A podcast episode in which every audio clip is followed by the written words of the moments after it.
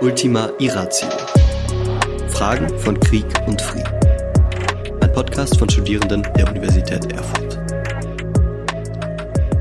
Hallo und herzlich willkommen zur ersten Folge des Podcasts Ultima Irratio Fragen von Krieg und Frieden. Mein Name ist Nikolas Heck. Durch den Angriffskrieg Russlands gegen die Ukraine ist Krieg als Realität wieder in die Wahrnehmung vieler Menschen gerückt.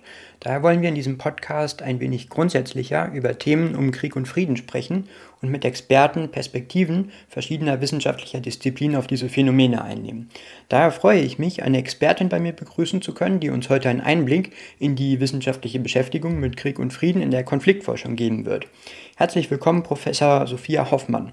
Äh, bitte stellen Sie sich doch ähm, einmal kurz vor, ähm, insbesondere mit Blick auf Ihre wissenschaftliche Beschäftigung mit Krieg und Frieden.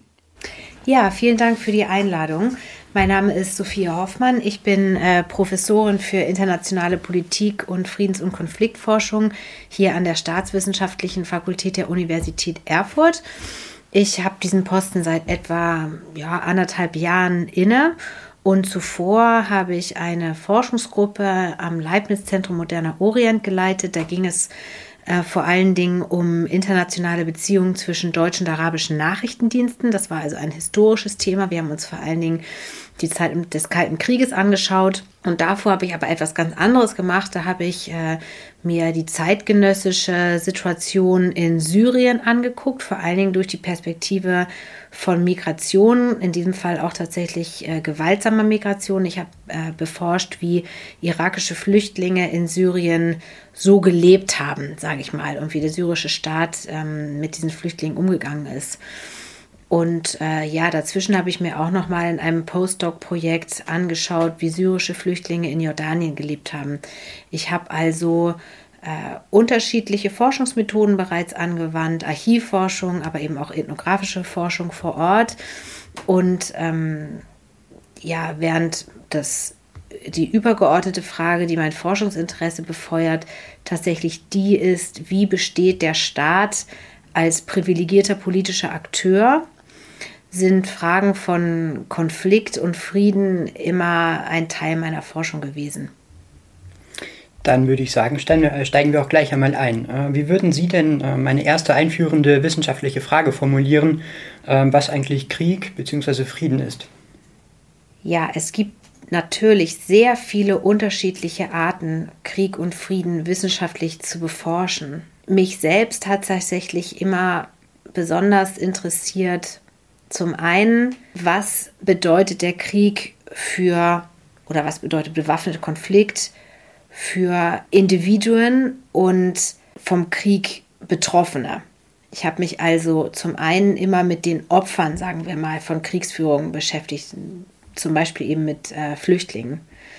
Zum anderen habe ich mir natürlich über die Nachrichtendienste auch die staatlichen Akteure angeschaut, die maßgeblich daran beteiligt sind, die Definitionen zu bestimmen, was Krieg und was Sicherheit und was Frieden eigentlich ist und ähm, wie das hegemoniale Verständnis von solchen Konzepten ist. Und deswegen denke ich, ist eine sehr interessante Forschungsfrage tatsächlich einfach die, wer bestimmt eigentlich, was Krieg und was Frieden bedeutet. Äh, wenn man einmal quantitativ darauf schaut, ähm, was für Maßstäbe, was für Kriterien kann man denn ansetzen, um zu sagen, dass eine bestimmte Situation, ein bestimmter Konflikt äh, bewaffnet äh, dann wirklich als Krieg gelten kann? Hm, tatsächlich würde ich sagen, dass diese Frage, was kann als Krieg gelten, eher eine Frage ist, die man qualitativ beforscht, weil hier geht es um die Interpretation eines Begriffs. Und das ist nicht eigentlich so eine traditionelle Frage für quantitative Forschung. Aber grundsätzlich äh, geht es bei der quantitativen Forschung vor allen Dingen eben darum, Korrelationen zu bestimmen, die letztendlich äh, erklären können und deswegen hoffentlich auch vorhersagen können, in was für Situationen Krieg ausbricht? Was sind also Faktoren, die das Risiko erhöhen, dass ein Krieg ausbricht? Spielt da Armut eine Rolle? Spielt da eine Hungersnot eine Rolle? Spielt da vielleicht die Aufrüstung eines Staates eine Rolle? Und so weiter und so fort. Im äh, Gegensatz zum Krieg, wie man Krieg erfassen kann, äh, wie kann man den Frieden erfassen? Ja, das ist natürlich auch eine ähm, sage ich mal, heiß diskutierte Frage in der Wissenschaft. Wie erfasst man Frieden? Was bedeutet Frieden? Grundsätzlich wäre die erste Frage, die es da zu klären ginge, welchen Raum schaut man sich an? Gucken wir auf die Weltgesellschaft, also gucken wir auf die ganze Welt ähm, oder gucken wir auf einen bestimmten Zeitraum in einem bestimmten Territorium? Ähm, es gibt natürlich ähm, Definitionen von Frieden, wie zum Beispiel, also oder eine Erfassung von Frieden, dass man sagt, das ist eben äh, das nicht, die Nichtbeobachtung von bewaffnetem Konflikt zum Beispiel. Ähm, aber äh, da stellt sich mir natürlich sofort die Frage ähm, nach der Trennung zum Beispiel zwischen öffentlichen und privaten Raum. Ne? Also wenn es äh, um darum geht, dass man sagt, okay, Frieden ist das, die nicht beobachtete Gewalt, dann äh, muss man natürlich sofort eigentlich sich äh, die Frage stellen, ja, aber in welchen Räumen findet denn Gewalt statt, die wir gar nicht beobachten können? Ja, oder ähm, die wir einfach nicht beobachten wollen, äh, auf die wir nicht gucken. Also äh, mir stößt zum Beispiel häufig auf, im Moment wird viel darüber über das Ende des liberalen Zeitalters ähm, äh, diskutiert und äh, oder zum Beispiel auch, ähm, es hieß ja am Anfang des Ukraine-Kriegs, 50 äh, Jahre Frieden in Europa gehen zu Ende und dann fragt man sich, was ist denn zum Beispiel mit den ganzen Kriegen in Europa, die in den 90er Jahren stattgefunden haben. Die waren irgendwo da wohl im Südosten, da weiß man gar nicht so richtig, wo das ist. Auf jeden Fall äh, sind die nicht erwähnenswert. Ähm, oder wenn es genau um das liberale Zeitalter äh, geht, das vermeintlich friedlich war. Ja, das war vielleicht friedlich in bestimmten Teilen der Welt, aber in anderen Teilen der Welt herrscht da permanent Krieg. Also deswegen ähm, sind das alles Fragen, äh, die man sich stellen muss, wenn es darum geht, Frieden zu erfassen und zu messen. Ein Modell, ähm, das sich ähm, mit dieser äh, Schärfung äh, zwischen den Begriffen Gewalt und Frieden befasst, ist ja das ähm, Modell vom doppelten äh, Begriff von Frieden und Gewalt von Johann Galtung. Lasst uns das kurz einordnen. Johann Galtung wurde im Jahr 1930 in Norwegen geboren und gilt als der Begründer der akademischen Disziplin der Friedensforschung.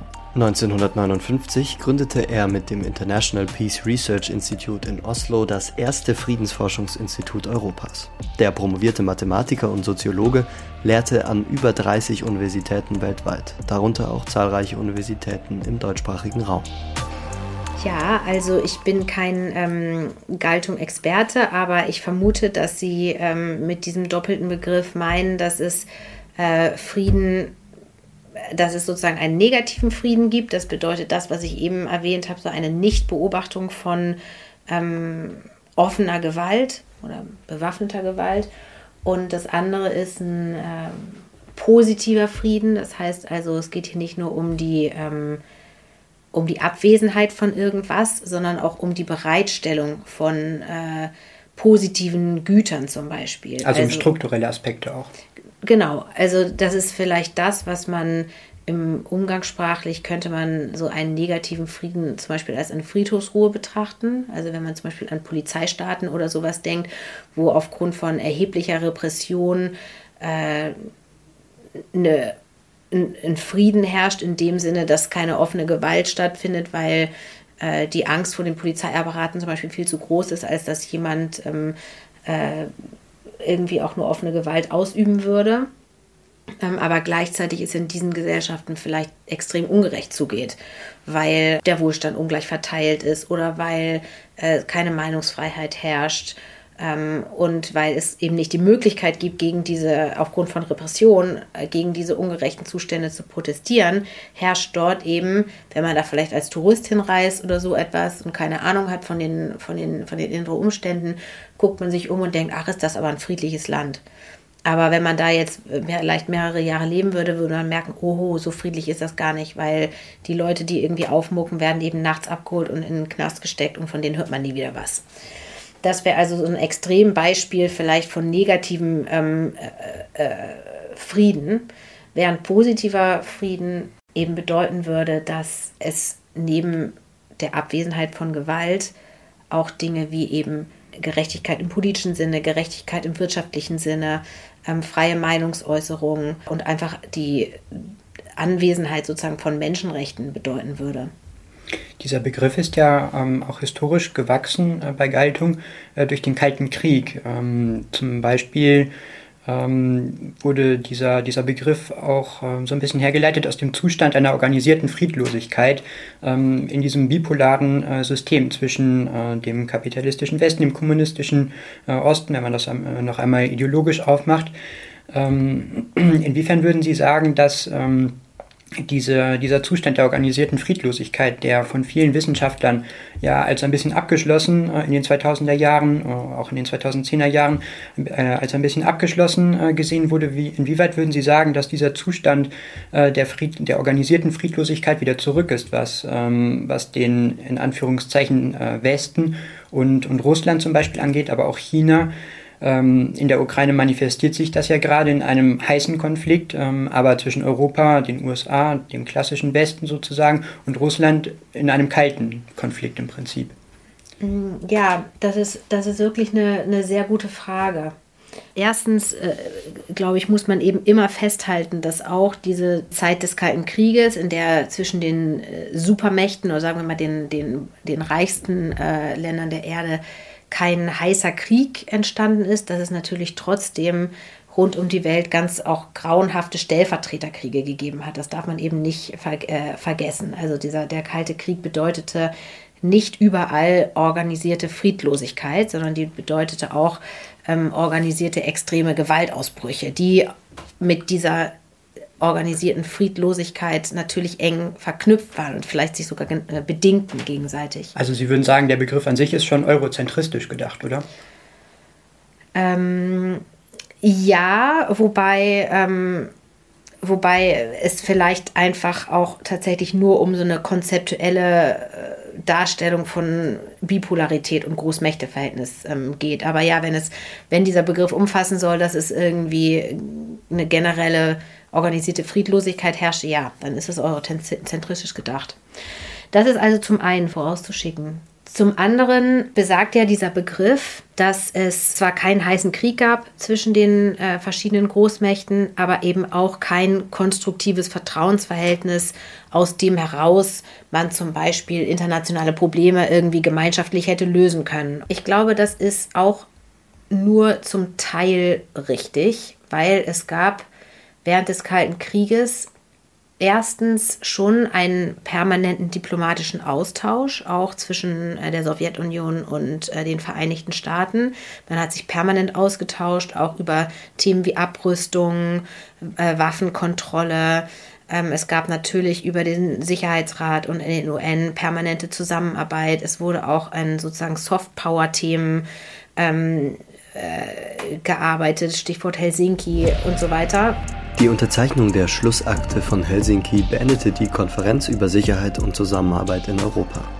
Von 1973 bis 1975 verhandelten die meisten europäischen Länder, Kanada und insbesondere die USA und die Sowjetunion über Kooperation in Kultur, Wissenschaft, Wirtschaft, Abrüstung und Anerkennung von Menschenrechten sowie der staatlichen Souveränität. Man könnte ja auch äh, bezogen auf Ihre Forschung äh, den das Verhältnis von Geheimdiensten so ein bisschen ähm, als eine gewisse Kontrolle und Bereitstellung von Sicherheit in diesem Zusammenhang sehen, ähm, dass man eben so gut über die andere Seite Bescheid wusste, äh, dass eben kein ähm, kein ähm, Zustand eines heißen Krieges ähm, oder keine Eskalation zu erwarten war, wenn man zum Beispiel von der Kuba-Krise jetzt äh, absieht, wobei aber dann auch diese Verhältnisse zwischen den Geheimdiensten eine Reaktion darauf waren, oder?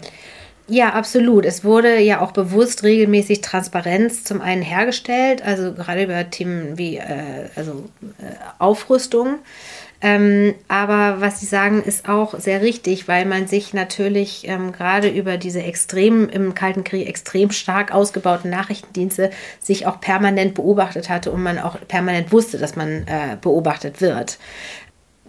Und ich glaube, dass die Kuba-Krise, die ansprechen, ein besonders interessantes Beispiel ist, wo auch sozusagen Geheimdienstdiplomatie äh, ein ganz ausschlaggebender äh, Lösung, eine ausschlaggebende Lösung für diese Krise war. Also ist auch diese Vorstellung, dass es irgendwie eine absolute Eiszeit war, nicht richtig. Also ich glaube ähm, schon, dass man sagen kann, dass diese ähm, dass diese Systeme trotz der großen ideologischen Differenzen, gerade im wirtschaftlichen Bereich oder Fragen eben der Reprodu Reproduktion, was ist das gute Leben und so, dass sie sich gegenseitig im sicherheitspolitischen Bereich sehr ähnlich waren und sich auch relativ gut verstanden haben. Die konnten eine gemeinsame Sprache sprechen, gerade auf geheimdienstlicher Ebene. Könnte man sagen, dass sie sich auch als Antagonisten entwickelt haben und deshalb auch dieses Verhältnis entstand? Oder diese Ähnlichkeit? Also ich glaube, dass die, dass die zumindest in den, in, den, in den ersten Dekaden natürlich auch diese gemeinschaftliche, zu Anfangs zumindest diese gemeinschaftliche Aufteilung von Europa natürlich auch dazu geführt hat, dass in den ersten Jahrzehnten sich die, äh, die wichtigsten Player natürlich tatsächlich auch persönlich kannten, so vom Verhandlungstisch. Also das hat sich sicherlich dann äh, schon auch auseinanderentwickelt. Aber der gemeinsame Glaube an technischen Fortschritt, ähm, dass man auch an gemeinsamen, äh, man hatte die gemeinsame Idee, was will man erreichen, man will auf den Mond, man will Satelliten äh, entwickeln. Da waren also schon sehr große Systemähnlichkeiten auch irgendwo. Ähm, aber jetzt zurück zu der Frage, wie ist das heute? Ich glaube, dass ähm, es im Moment gerade akut tatsächlich eine weltpolitisch, sage ich mal, unangenehme, ähm, weil risikobehaftete Sprachlosigkeit herrscht zwischen den USA und Russland. Also amerikanische Berichterstattung zitiert ja auch Diplomaten, die sagen, wir haben noch nie so wenig miteinander kommuniziert.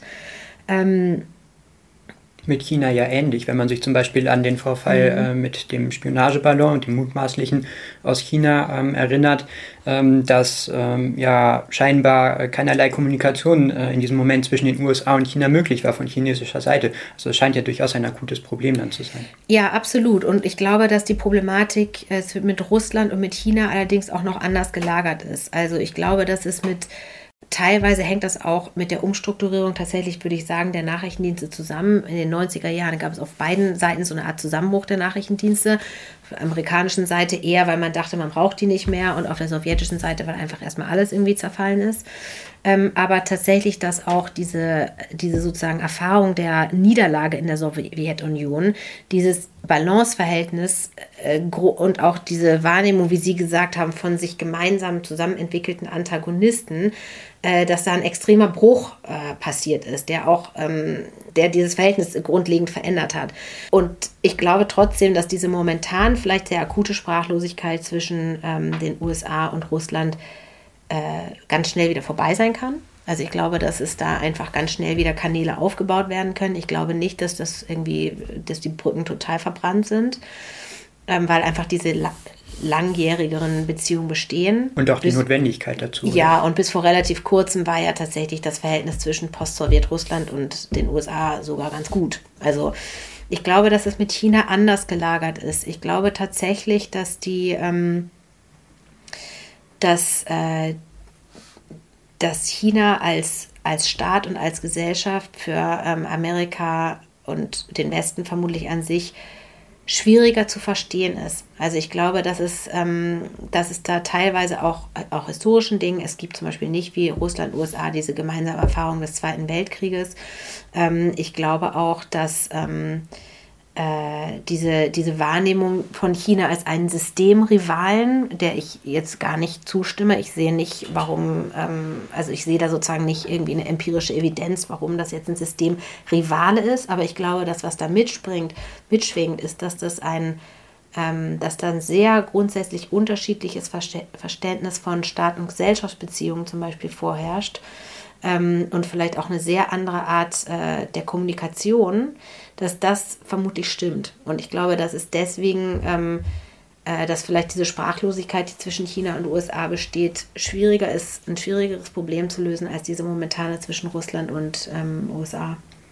Im Zusammenhang mit China finde ich eine Definition von Krieg auch interessant, nämlich äh, die von Karl von Clausewitz ähm, der ja sagt, äh, Krieg ist ein erweiterter Zweikampf, der einen Akt der Gewalt darstellt, um einen Gegner zur Erfüllung des eigenen Willens zu zwingen. Man könnte diese Definition ähm, und auch die äh, daran geknüpfte ähm, Definition bzw. Interpretation dann dass äh, Krieg eben eine Erweiterung der politischen Mittel äh, darstelle, äh, kann man meines Erachtens doch auch gut auf den Konflikt ähm, um Taiwan zwischen China, Taiwan und den USA anwenden, oder? Karl von Clausewitz war preußischer Generalmajor und verfasste unter dem Eindruck der napoleonischen Kriege bis heute beachtete Werke zu Kriegstheorie und strategischem Denken. Also diese Definition von Clausewitz, die ist natürlich sehr griffig und in vieler Weise auch genial. Allerdings empfinde ich sie auch als äh, kurios und in ihrer, in ihrer äh, Simplifizierung, die natürlich gleichzeitig deswegen auch genial ist, ähm, aber auch äh, verwirrend und eigentlich äh, so ein bisschen, ähm, also verwirrend in dem Sinne, dass sie einen irgendwie ein bisschen auf den Holzweg ähm, bringt. Erstens ist in dieser Definition natürlich ganz stark die äh, so eine Vermensch also in der so eine Vermenschlichung von Staaten, also als seien Staaten eben einheitliche Akteure, die ähm, ganz klar definierte Interessen gegen, äh, gegeneinander verfolgen ähm, und äh, die auch irgendwie so etwas wie einen kollektiven Willen oder so haben. Das ist natürlich in der Realität ähm, nicht so, weil das auch ein Krieg ist ein komplexes soziales Phänomen, in dem auch auf der auf der einen Seite immer sehr viele unterschiedliche Interessen permanent ausgehandelt werden müssen und es oft gar nicht so und und dieser Will, also oder, oder der Gegenstand, um den es geht, das Ziel verändert sich ja fast immer während der Kriegsführung. Ähm, das zum einen. Äh, zum anderen mh, hm, würde ich sagen, wenn es jetzt um äh, Taiwan geht und die Kontrahenten sozusagen China und USA, da würde ich eigentlich auch fast sofort annehmen, und ich bin absolut keine Expertin in diesem Konflikt, dass, äh, dass das, worum es den beiden Staaten geht, so grundsätzlich unterschiedlich ist, wobei natürlich beide die Sprache des Mil militärischer Gewalt sozusagen und Hard Power verstehen, dass es aber äh, kaum eine gemeinsame Basis gibt, auf der eigentlich ausgehandelt werden kann, ähm, worum es geht. Weil die Beziehung von China zu Taiwan ist natürlich ähm, eine komplett andere als die von USA zu Taiwan. Man kann also nicht sagen, dass es irgendwie beiden, dass hier Taiwan so eine Art gleichberechtigter Zankapfel zwischen den beiden ist und beide wollen es irgendwie haben oder so, sondern es geht hier um ganz grundsätzlich unterschiedlich gelagerte Interessen. Deswegen weiß ich wieder nicht, ob man damit Clausewitz wirklich gut drankommt. Also Sie meinen diese Asymmetrie äh, in dem Verhältnis zu Taiwan? Also das genau, dass das, was China von Taiwan will, natürlich etwas ganz anderes ist, was USA in diesem Konflikt, da geht es ja gar nicht unbedingt konkret um Taiwan, sondern um, äh, ja, um Machtausdehnung Chinas zum Beispiel oder auch um die Einhaltung von, ein, von bestimmten Normen, die, den, die die Pax Amerikaner irgendwie ausmachen und dass China sich eben an bestimmte Spielregeln halten sollen, die aber letztendlich Spielregeln sind, die natürlich von Amerika definiert sind Verstehen Sie, was ich meine? Deswegen kommt man da vielleicht mit so Begriffen wie Wille, Wille oder Interesse nicht weiter, weil die auf beiden Seiten was ganz anderes bedeuten. Äh, um noch einmal äh, zu diesen begrifflichen äh, Dingen zurückzukommen, finde ich auch sehr interessant ähm, in der jetzigen Zeit das Verhältnis zwischen dem Begriff Frieden, dem Begriff Sicherheit. Ähm, intuitiv würde man ja sagen, dass die Begriffe ähm, eng miteinander zusammenhängen. Also jemand oder äh, ich würde sagen, jeder ähm, empfindet einen friedlichen Zustand auch immer als einen sicheren Zustand und andersherum ähm, würde man vielleicht äh, auch bestreiten können, dass äh, Sicherheit ähm, immer stark mit Frieden korreliert ist. Wie würden Sie das Verhältnis dieser beiden Begriffe ein bisschen schärfen? Das ist eine gute Frage. Ich glaube, dass allgemein Sicherheit ein breiterer Begriff tatsächlich ist als Frieden, weil ich glaube schon, dass es einen fundamentalen Unterschied macht, ob man in seinem Leib und Leben bedroht ist, auch in dem Sinne, dass äh, die Lebensgrund, dass die eigene Lebensgrundlage äh, auf kürzere oder mittlere Zeit bedroht ist. Ähm, also wenn man irgendwie das eigene Überleben, wenn das eigene Überleben sozusagen bedroht ist, dass das ein fundamentaler Unterschied ist als Sicherheit zum Beispiel, ähm, wie ähm, kann ich auf eine, äh, kann ich darauf bauen, dass ich irgendwie eine Ausbildung machen kann, dass ich irgendwie gute Bildung, gute Bildung ähm, äh, bereitstehe, dass mir ein äh, gutes Gesundheitssystem ähm, bereitsteht, dass meine Menschenrechte auf vielfältige Art und Weise ähm, erzielt werden können. Wie Sie am Anfang ja auch ja. andeuteten, äh, kommt es ja auch sehr auf den Raum an, äh, in dem man äh, dieses Verhältnis äh, betrachtet, von Krieg, Frieden, aber im Speziellen auch von Frieden und Sicherheit. Wenn man zum Beispiel den zwischenstaatlichen, den internationalen mhm. Raum sich anschaut, das ja. internationale System, dann kommt es ja durchaus ähm, auch oft zu, zu einem Konflikt äh, zwischen äh, dem Willen, Frieden zu schaffen, auf der einen Seite, aber zum an, äh, auf der anderen Seite äh, auch Sicherheit zu gewährleisten für den ich eigenen verstehe. Staat, für eine Allianz zum Beispiel. Äh, wie würden Sie da dieses Spannungsverhältnis sehen? Also vielleicht meinen Sie jetzt äh, dieses Spannungsverhältnis zum Beispiel, das man in Deutschland beobachten kann, dass es heißt, um unseren Frieden zu sichern, müssen wir zum Beispiel Waffen in die Ukraine liefern oder auch irgendwie aufrüsten oder sowas. Also dass man, dass man letztendlich eigentlich, sage ich mal, die Gewaltmaschine irgendwie hochfährt, irgendwie um die eigene Sicherheit äh, zu gewährleisten. Sozusagen. Genau, da, darin steckt ja auch ähm, ein gewisses Paradoxon, äh, mhm. also dieses, ähm, dieses äh, Sicherheitsparadoxon, man äh, rüstet äh, auf, wie es ja auch ein starkes Motiv im Kalten Krieg war, man rüstet auf, mhm. um Sicherheit und letztendlich auch Frieden gewährleisten zu können. Darin liegt ja ein gewisser Widerspruch zwischen der Intention äh, von Frieden und der Intention von Sicherheit, ohne das normativ belegen zu wollen, rein, ähm, rein deskriptiv, oder? Auf jeden Fall. Und ich würde sagen, dieses Paradox besteht auch einfach. Das kann man nicht wegdiskutieren, ähm, sondern wenn politisch muss man damit natürlich ähm, permanent äh, verantwortungsvoll, sagen wir mal, umgehen. Ich glaube, ähm, die Schwierigkeit generell natürlich ähm, in Bezug auf Frieden schaffen und etablieren, sei es in der internationalen Ordnung oder sei es auch in der Gesellschaft, ist, dass es immer nur sehr wenige gewaltbereite Akteure braucht, um eben eine friedliche Situation zu zerstören, zu kaputt zu machen. Während es umgekehrt eine viel größere Anstrengung braucht, um selbst einen Gewaltakteur äh, einzuhegen oder mit diesem Gewaltpotenzial das irgendwie zu ähm, auf eine Art und Weise zu, äh, zu entkräften, ohne die Gewaltspirale hochfahren zu lassen. Ich glaube, das ist tatsächlich einfach ein äh, zutiefst menschliches Problem, das sich, weil ja auch internationale Beziehungen letztendlich immer nur von Menschen gemacht sind, auch tatsächlich äh, auf die internationale Ebene heben lässt. Im Prinzip sprechen Sie ja damit auch ähm, eigentlich sehr sehr genau die Situation ähm, gerade im, äh, im Krieg zwischen ähm, Angriffskrieg äh, Russlands äh, gegen die Ukraine an, ähm, in man ja mittel- und langfristig auch fragen kann, äh, wenn es, ähm, nachdem beide Akteure ähm, zu der Überzeugung gekommen sind, ähm, unter Umständen, dass äh, man durch äh, weitere Offensiven keine Vorteile mehr erringen kann. Das ist natürlich insbesondere wichtig, dass äh, in Russland diese Erkenntnis gewonnen wird. Aber wenn einmal dieser Zeitpunkt kommt, ähm, dann wird sich ja auch die Frage stellen, wie man äh, einen eventuellen Frieden dann auch absichern kann. Da treffen diese beiden Begriffe ja auch ganz konkret ähm, aufeinander. Ähm, wenn man dann wieder ein bisschen in die Vergangenheit schaut, ähm, den Minsk-Prozess, ähm, stellt sich ja auch die Frage, man hat zwar ähm, einen Konflikt eingefroren und ähm, einen gewissen Frieden, das kann man natürlich dann nach Galtung auch wieder hinterfragen, inwieweit das jetzt äh, Frieden, vor allem struktureller Frieden war in der Ostukraine. Ähm, man hat äh, diesen Konflikt aber eingefroren, aber trotzdem keine Sicherheit hergestellt, äh, mittelfristig, äh, wenn man die Situation sich jetzt äh, eben anschaut. Lasst uns das kurz einordnen. Durch die 2015 von Deutschland und Frankreich vermittelte Vereinbarung Minsk II sollte die Ostukraine befriedet werden. Das Abkommen sah unter anderem einen Waffenstillstand in Donetsk und Luhansk vor, den Abzug schwerer Waffen, eine Verfassungsreform in der Ukraine sowie Kommunalwahlen in den von Separatisten kontrollierten Gebieten im Osten der Ukraine. Gegen das Minsker Abkommen gab es schon vor dem Krieg zahlreiche Verstöße.